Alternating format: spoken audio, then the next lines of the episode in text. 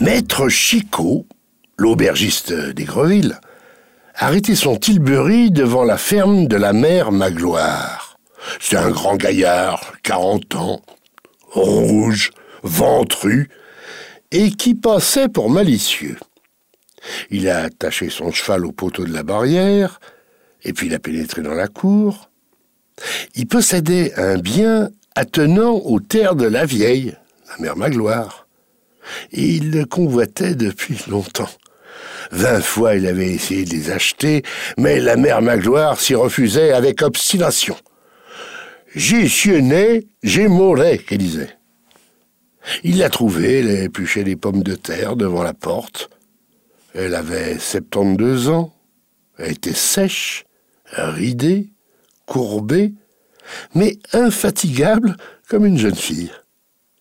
Chico lui a tapé dans le dos avec amitié, puis s'est assis près d'elle, sur un escabeau. Eh ben, la mère, est-ce que santé toujours bonne? Pas trop mal. Et vous, maître Prosper? Oh, quelques douleurs, mais enfin, sans ça, ça serait à satisfaction. Eh ben, longtemps mieux. Et puis elle n'a plus rien dit. Chico l'a regardé accomplir sa besogne, ses doigts crochus, noués, durs comme des pattes de crabe, saisissaient à la façon de pince des tubercules grisâtres dans une manne. Et vivement, elle les faisait tourner, enlevant de longues bandes de peau sous la lame d'un vieux couteau qu'elle tenait de l'autre main, et quand la pomme de terre était devenue toute jaune, elle l'achetait dans un seau d'eau.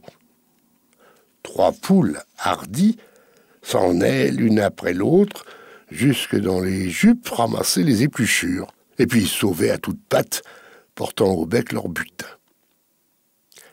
Chico semblait gêné, hésitant, anxieux, avec quelque chose sur la langue qui ne voulait pas sortir. Puis à la fin, s'est décidé. Euh, dis donc, même gloire, qu'est-ce qu'il y a pour votre service Cette ferme-là, vous, vous voulez toujours point me la vendre? Ah, pour ça, non, n'y comptez point. Non, non. C'est dit, c'est dit, c'est dit, n'y revenez pas. Mais c'est que j'ai trouvé un arrangement qui ferait peut-être notre affaire à tous les deux. Ah bon? Qu'est-ce que c'est? Voilà. Vous me la vendez, et puis vous la gardez tout de même. Vous y êtes point? Suivez ma raison. La vieille a arrêté d'éplucher ses légumes, elle a fixé l'aubergiste avec ses yeux vifs, sous leurs paupières fripées. Voilà, je m'explique. Je vous donne chaque mois 150 francs. Vous entendez bien, hein? Chaque mois. Je vous apporte ici, avec mon Tilbury, 30 écus de 100 sous. Et puis, il n'y a rien de changé de plus, rien de rien. Vous restez chez vous, vous vous occupez point de moi, et vous ne devez rien, vous faites que prendre mon argent.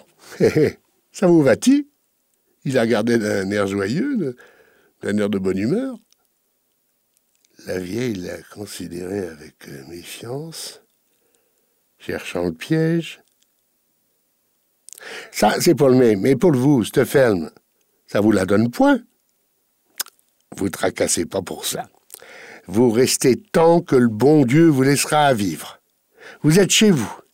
Seulement, vous me ferez un petit papier chez le notaire pour qu'après ça me revienne. Vous avez point défense, rien que des neveux, et vous y tenez guère. Hein. Ça vous va-t-il? Vous gardez votre bien, votre vie durant, et je vous donne 30 écus de 100 sous par mois. C'est tout gain pour vous. Oh, la vieille avait l'air surprise, inquiète. Enfin, elle était tentée. Je dis point non. Seulement, je vais me faire une raison là-dessus. Revenez me causer de ça dans le courant de la semaine. Je vous ferai une réponse de mon idée. Alors Chico s'en est allé, content comme un roi qui vient de conquérir un empire.